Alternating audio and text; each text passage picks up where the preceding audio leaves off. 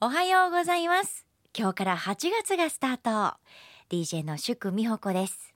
今日は旦那さんのお誕生日でもあるので普段なかなか主婦をできてないのでお料理を作ってお誕生日をお祝いしようかななんて思ってますそしてね8月今日からスタートなのでまた新たな気持ちでこの1ヶ月過ごしていきたいなと思ってますゲームチェンジャーこの番組は日本関西大阪を代表する企業時代を変革する企業のトップやキーマンをお迎えして新たな時代に立ち向かうキーワードを伺っていく対談番組です今日のお話を1週間の始まりの栄養にしてください皆さんの新しい始まりのために第35回ゲームチェンジャー今週お迎えしたのは株式会社夢職人代表取締役社長辻洋平さんですおはようございますおはようございます。笑顔が素敵ないえいえ社長ですねありがとうございます。あの今日初めてはい。お会いしますがあの夢職人といえばはい。私あの実はみそかという歯ブラシはい。友達のプレゼントに実は購入したことがあってありがとうございます。友達も喜んでくれましたそれはありがたいです。本当にありがとうございます。そして FM 大阪のリスナーさんはねみそかもう知ってるという方も多いと思いますがこの大人気な歯ブラシみそかは売り上げが400万本はい。突破してるというはい大人気の歯ブラシ、ありがとうこございのます秘。密からまず教えていただいていいですかはい。あのー見た目ですね、はい売り場なんかで見ていただくと、うんみそかって何の変哲もないただの歯ブラシに見えると思うんですが実は毛先に、うんあのーナノ粒子ミネラルをねナはノいサイズにしたもの、10億分の1メートルとかってよく言われてますけれども、はい非常にまあ目でも見えないようなあの細かいミネラルをうん毛先にコーティングしてあります。へでえこれ特許も取っている技術なんですけども、はいこのねブラシにコーティングすることによって、うんあの水にチャポンとつけていただくだけで水だけで磨いていただいて歯の表面を浸水性にして浸水性ってへねーちょっと皆さんわからないと思うんはいどでうすいうが、ことですか、今ね新しいお風呂とかおトイレって、うん、水をかけとけば汚れがさっと落ちて汚れがつきづらい技術ってもうもう当たり前に身のそう回でりすにねあるかと思うんですが、はいあれを歯でやるという技術なんですね。はあって言ってしまいましたけど、 そうなんですね、はいでお風呂とかおトイレってうん酸化チタンっていうね、技術が使われてるんですが、うん私たちは酸化チタンと同じようなことを、まあ、ミネラルの小さな小さな小さな粒子でやろうということで技術開発したものなんですね。その歯ブラシの先に、はいその技術が全部詰まってるんそうでですね。なので何にもこう意識せずに使っていただく方は水だけで磨いていただくと、あらツルツルになるっていうことと同時に汚れがつきづらくなるっていう。歯磨き粉つけなくていいんですか。へえ全くなしで使っていただけます。めちゃくちゃエコじゃないそうでですすか。ね。これで僕歯磨き粉つけて磨いてたらね、うんそうですよお客さんに怒られると思うんですいけど。や、でもその私はねパッケージがとにかくおしゃれで、はい、はい、ありがとうございます。これは自分ではこうなかなかね、はい手に届かなくてもプレゼントだったらこう喜ばれるかなと思って友達にまず買ったんですよ。そういうお声がね、ものすごく多くて、多いですか。ちょっとね、紙の白いねうん箱に入ってましてね、味噌か、はい縦にね。あれね書一か個れてる一個手で折ってるんです。えー、大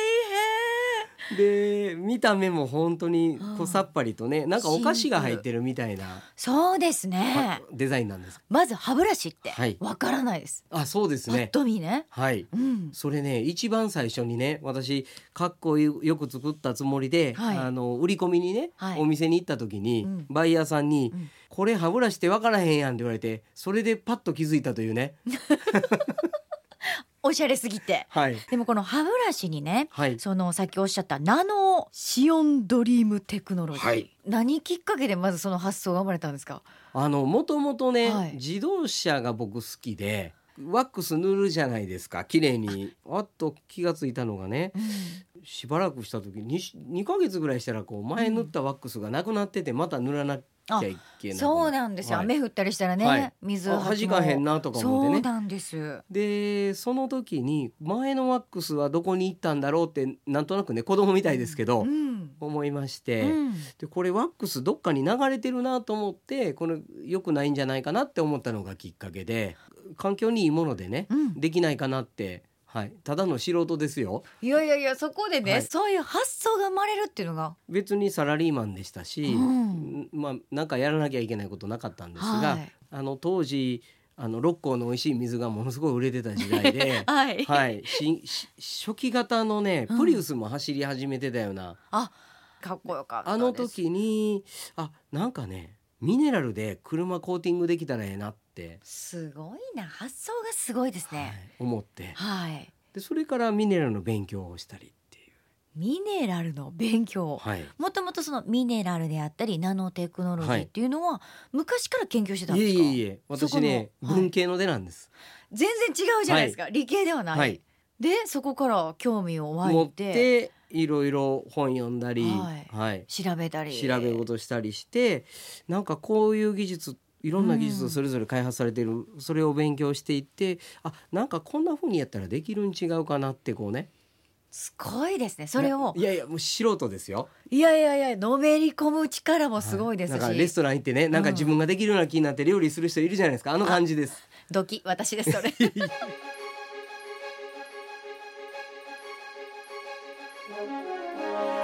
株式会社夢職人代表取締役社長辻洋平さん1972年大阪府のお生まれ1995年大学卒業後素材メーカーで営業を担当商品開発も手掛け多くのヒット商品を世に送り出します2007年脱サラして株式会社夢職人を創業ナノテクノロジーを応用した高級歯ブラシミソカが話題に経済産業省の頑張る中小企業300社にも選ばれたゲームチェンジャー夢職人の辻洋平さんが本日のゲストです会社員の時は、はいどどんなお仕事をされてたんであすかのね素材をその作ってる会社にいてて、はいで何のそのあるちょっとこう暖かくなるような素材なんですけど暖かくなるような素材あんまり言うとねもう特殊な業界なんでそうですねあんま言えないは感じなんい、分かっでてすしね、まうんですけど、はいはい、でその素材をうん、開発、販売する会社にいてたんですけど、ね、まあ、僕辞める気なかったんでう、ん、そこの会社でずっと一生懸命営業やってたんですけどじゃあもうそこで一生働こうって思ってたんですよあね全然はいあの会社は不満はなかったんで。ではなぜはい、このままこういうやり方してていいのかなとか、うんいろんなことをこう自分で、まあ、若かったんでしょうね疑問に思って会社を辞めて、辞めたんですか、はい、えその時はまだその全然まだ完璧ではなかったんですけどまあ、あのプロトタイプはね、はい個人的にはできてましてあ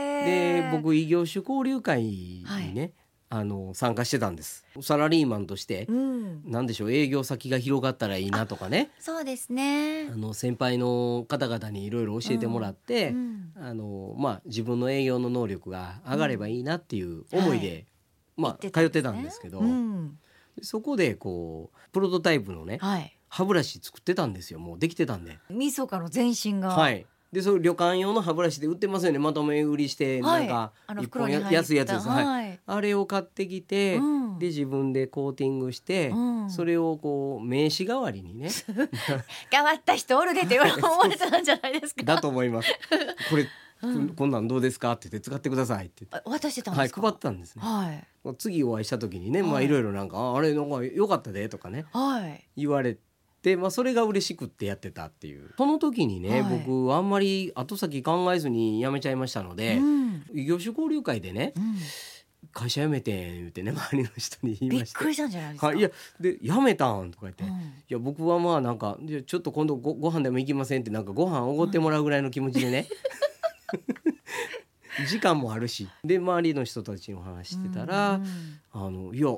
あの歯ブラシでうん独立したらええやんって仲間だった人たちが言ってくださった。言ってくださってでそんな話してるとその異業種交流会の,、うんあの主管者の方からねはい。今度ねうんあの資金獲得のそういうあの発表会やると。で3枠あってはい 2,、二枠埋まってるとはい。自分もう1枠いやったらどうやと。急にやってきましたね。でいや会社作るって言われても、うんそのちょっとようわからへんし、うん皆さんにそのどう説明していいかね、うんあのわからないのうで、ん言ったら「いややり方教えてあげる」って言って教えてもらっってでその一枠いただいて、て、はいそ、したら僕こうやって歯ブラシの技術持ってて「いや知ってる知ってる」みたいな感 じでね。使った名刺で配ってくれたって言って、はいうん、でその時にうん「皆さん出資してください」っていうそしたら結果どうだったんですか、あの結構面白くてねうん投資家とかその機関投資家いわゆるベンチャーキャピタルとかの方も来られてたんですがはいそういうプロの方はねうんいや君は事業はできるかもわからんが、うんあの僕らのようなあの期間が相手する対象物ではないみたいな、結構はっきり言い張るんですね、結構結構辛いなと思いながら、はい、でもその中でもやっぱ響いた方たちははいその後、はい、響いてくれたのが、うんあのそれまで一緒に業種交流会で、うんあの食べたり飲んだり一緒にしてた仲間でした。ありがとうって思いますね、で結構ね皆さんが一口ほんなら出資するわってあすご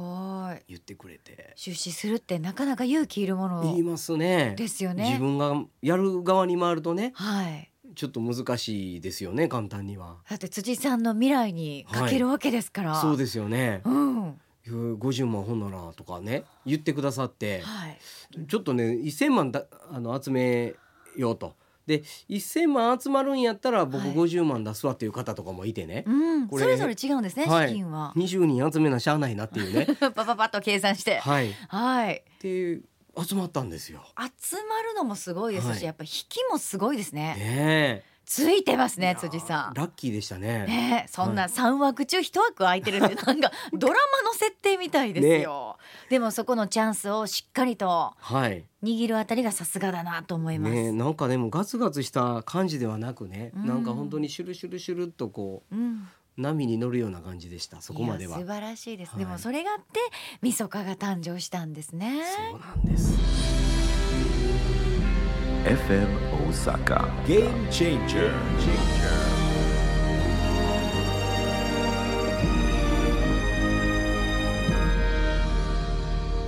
辻さんはい。みそかは最初は1週間ぐらいしか効果が持たなかったんですかそうなんです。あの思いつきでね、うん開発していきまして、うんで手当たり次第にね、いろんなものにコーティングしようと思って、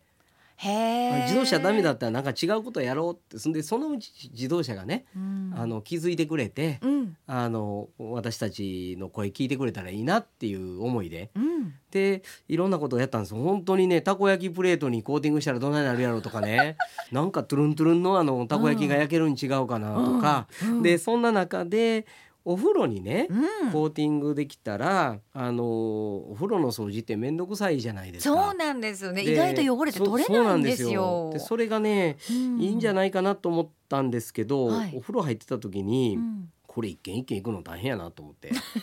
冷静になったわけですね。ピンポン押してシューってなんかかけてね、うんありがとうございましたって帰っていくのも僕一生かかっても多分全部のお宅回れないんで風呂にね、うん風呂洗うブラシが置いてあったんですね。おおで。これにコーティングしてねうんなんか関節キスするみたいに、うん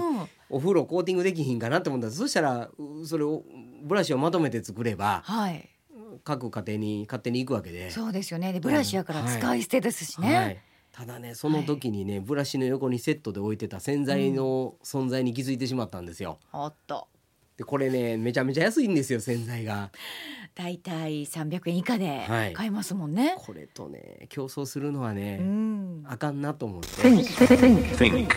うん、やっぱりあかんなと思ってお風呂から上がって、うん歯磨きした時うんに鏡に映ってる自分見てこの歯ブラシがいいと思ったんですよね。ピーンときたんだ、はいまたここではい、降りてきたわけですね。これはいけると思って、うん。で歯ブラシにコーティングし始めたのがもともときっかけ。そしたら結果。でツルツルになって、うん本当に初期のこうみそかの感じだったんですが、僕ね使い続ける耐久テストを自分でやろうとはい思ってやったんですね、はいそうすると1週間ではいダメになるツルツル感ないとで毛先はどうもないんです、はい。なだいだたいけど効果がなくなるはい。歯ブラシは悪くなってないのにうん。交換してもらわなきゃいけないっていうお願いをお客さんにしなきゃいけないんでこれは理解されないなとうん。思いまして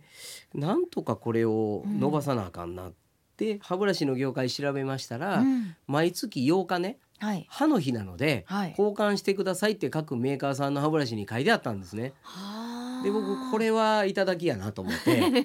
ら1ヶ月持てばうん業界では OK なんだなと、そこで学習しましてはい。で1ヶ月持つためにどうするかってことをそれからちょっともう一度研究して、今あるものの中からはい。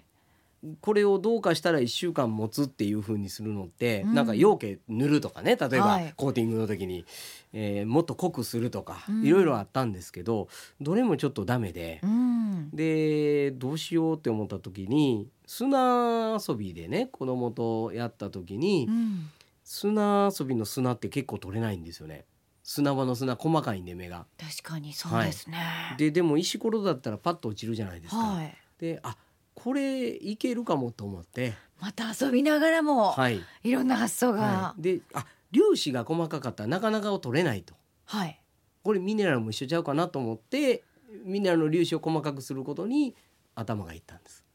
そこはでい一週間から1ヶ月まで伸ばすことができたんですか。技術的にできたと。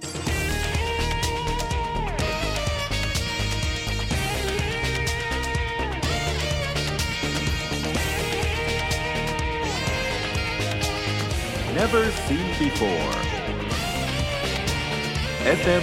Osaka. Game Changers. ナノテクノロジーはいも応用した技術っていうのは、はい今いろんなところで生活そうでですね。増今えていきろましんたよなねなんかねあのなんでしょう細かくする技術ってね、うんやっぱり日本人細かいこと得意なんでしょうね。いやだからすごいいろいろ聞くしこのゲームチェンジャーにゲストで来ていただいてる方もやっぱその技術を駆使していろんな商品をはい生み出してるんですよね。身近なとこで言うとねあの、うんインクジェットプリンターってあれ細かいインク吹いてるんですよね。あれもはい、あれなんかすごい細かければ細かいほど細かく写真とかね綺麗にできる昔もっとざーっとしてましたもんそうですよ10年前とか、はい今比べると全然違いますからねね写真の技術そうなんも。ですよだから細かくするっていうのは得意ですね日本人。で実際にはいこの世界でね、見た中で、あのナノテクノロジーの技術を使った、まあ、日本の企業というのは、先行ってるんですかどうかな全体で見るっていうはい僕が、あのナノテクの世界でね、はいなんかこう業界に入っててね、はい偉いさんっていうわけではないん であの業界勢力図みたいなのはわからないんですが、あのちょっと端的なことをお話しするうと、んはいある、えーヨーロッパのお金持ちの国のうん大使館が、うんうちの国に拠点を移さないかとはいお誘いを受けたことあります。こんなんあるんやって僕思ったんですね。でうんどうしてうちにあのお声掛けいただいたんですかっていうといやこういう基本的な技術を持ってる会社が、うんあの国わ私たちの国に来てくれると将来の税収が期待できると。あであのもし移してくれるんだったーら、はい向こう10年間こういう減税措置が受けられると、すごいじゃないですか。はい、で居住権もうんちゃんと認めますと、いうことをね、はいおっしゃるんです。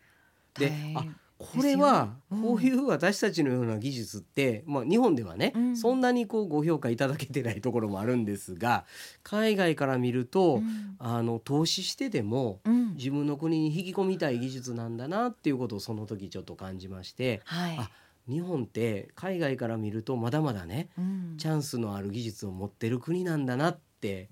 感じました。 FM Osaka. Game Changers. It's a game changer. 頑張ってたらね、うん外国の人見てます。すごいですね、はいお声掛けいただいて急にそのお話がはい。来たんですか、ある日そう突なん然ね、そうなんですよでそんなヨーロッパの国に移住ってね、イメージないじゃないですかちゃんと移住できてそこの地域に馴染めるように、うんそういうフィッターというかそういう人もいますといらっしゃるんですね、はいビザ取るの大変なんですよそうなんですしかも家族で移住ってなるとね、その国はまた取れない国なんですどうしていかないんですか、いやなんかそれは ね私たちあの日本で育ててもらってね、はい日本のお客様に買っていただいて、うん今があるのに、うんちょっとうまいこといきそうになったら、うん外国かぶれし てね外国に行ってねなんかちょっとそれ違うん違うかなと思う。てもう辻さんの人柄が出てますね、でも、2025年にやってきますから行かなくてもそ大う阪、はい関西万博、はいここでアピールしたらいいんじゃないですかですね世界そうにですねいやでもはい夢広がりますよ、はい2025年もうすぐすぐやってきますよ、そうですねもう数年ですよねそうです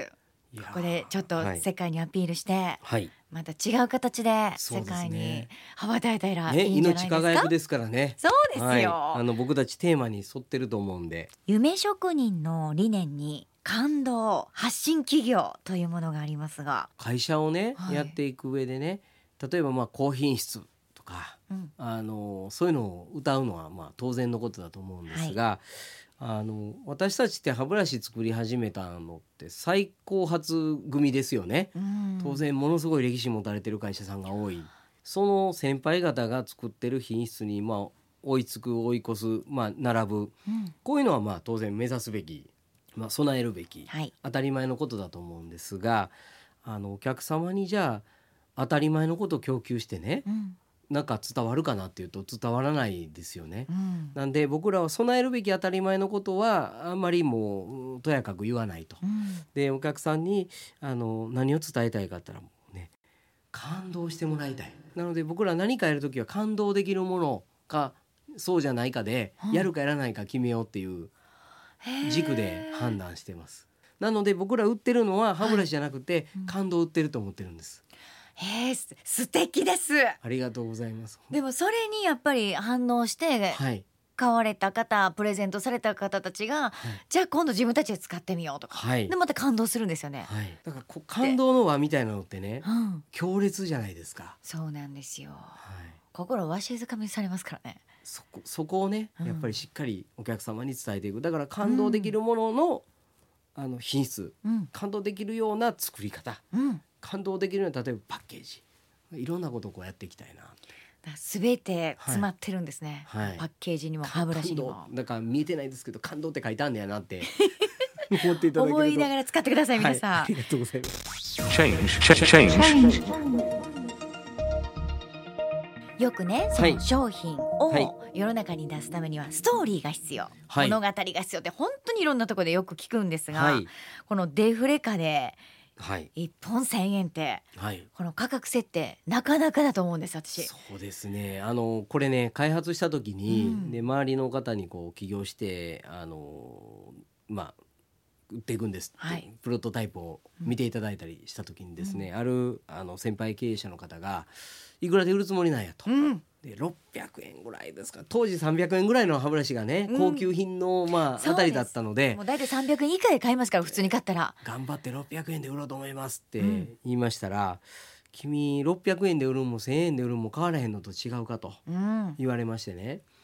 でどうせならね1,000円でどうしても買いたくなるような品質までとことん突き詰めたらどうやと言っていただいたので、はいあそっかそういう考え方もあるなと思いまして、で1,000円で売ることをベースにもう一回開発し直して、その1,000円にしたことによって、はいどんなところにはい、あの力を注げるようになったんですか例えばですね、はい樹脂の色も透明っていうのもとことん透明っていうのね、うん、そうですね。はいみそかの歯ブラシはそうなんです。置いててもはいおしゃれだし、はい、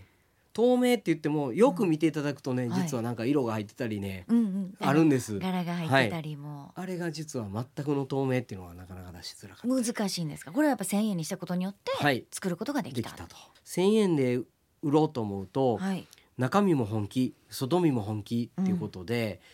あのパッケージ、うんよしって思ったのがやっぱり和菓子意識しましてねパッケージも手で折って、うんであの帯風かけてるんですね、まあ、入魂してうんお客さんのとこに食べたっていくと。はい。これがもう、はい、気持ち込めて、感動をはい、気持ちとパッションを込めて、はい送る側の楽しさっていうのもあるなって思ったんそうですよ。ね。まあ先様のことを思って、うんどれを送ろうかなっていうね、その選択のとこから楽しいんじゃないかなと。そうなんです。辻さん、はいあるインタビューではい経営は苦しみの連続。はいとおっしゃっていました、はい創業以来ピンチ辛かったなーっていう時ありましたあかーそうですね。まあいろんなね波があったんですけうど、ん一番聞いてるのはやっぱりこのコロナ禍ですね。今ですか今ですね、あのー、なんでしょう、大変でしたね本当に。うん我々あの実はお取引先っていうのがほぼ全国の百貨店東急ハンズロフトっていうねお店なんですね。で皆さんそういったお店って不要不急で外出するなっていう対象になってしまってて、そうでしたね。とでいうことは閉まりますもんね、お店が。そうなんですよ自粛で休業を繰り返してきた業態でして、でその度に私たちも販売ルートが途絶えると。うんいうことで、あのお客様に買い続けていただくことがこうできないはい供給路を断たれるとうんいうことで、あの本当にまあ悩みましたね。売り上げはやっぱりガタッと。そうですね一番下がった時でもう50%以上うわあ。はい今は徐々に回復はしてきていますか。そうです。ね今年に入ってオンラインにちょっと注力しまして、はい。オンラインの直営店舗でうん買っていただく方が増えまして少しこう回復してるんですけども、旧来売ってました販売ルートっていうのはやはり今も厳しい状況あ今もはいその状況は続いてるんですね、でもそんなねやっぱりこうピンチの時っていうのも多分今後もやってくると思うんですが、はいピンチの際に支えにしてきた言葉っはいていうのはありますかそうですね僕ねピンチってね、うんまあその時にはこううーってくんくなんていう苦痛しかないんですがあのピンチって自分がそう思ってるだけで、うん意外とねあのそうじゃないことあるんちゃうかなとやっぱりピンチはチャンスやでってよくねあよく言いますよ聞ねき。ますよね。はいうん、でピンチの時って自分のダメなところがはいあらわになるので、うん、そこをこう補修したり改善したりはいできるきっかけになりますよね。うん、ずっとなんとなくいけてるとそれに気づかずに走ってしまうんで、確かにそうですね。ピンチで痛いところがチャンスだと思って、うんなんとかそこに手をつけると、うん、で前を向くということがやっぱり大事かなと思ってます。そうやって前に進んではい今があるんですね、うですね。じゃあその言葉をですね色紙に書いていただいて、はい今度はリスナーさんがはいそれを目標にはい。頑張ってほしいなって思うんですわかりました。辻さんの書いていただいたこの色紙目標にしたい支えにしたいお守りにしたいという方 FM 大阪のメールフォームまたはチェンジアットマーク FM 大阪 .net の方にお送りくださいたくさんのアクセスお待ちしてますねはいよろしくお願いします。さて、はい再来週は暮らしや働くということについてまた夢職人の成長戦略この先私たちが本当に大切にしなきゃいけないことなどについてもいろいろと教えてくださいね、よろそれしくおで願いしはます。辻さん再来週のこの時間もどうぞよろしくお願いいたします、はいお願いいたします。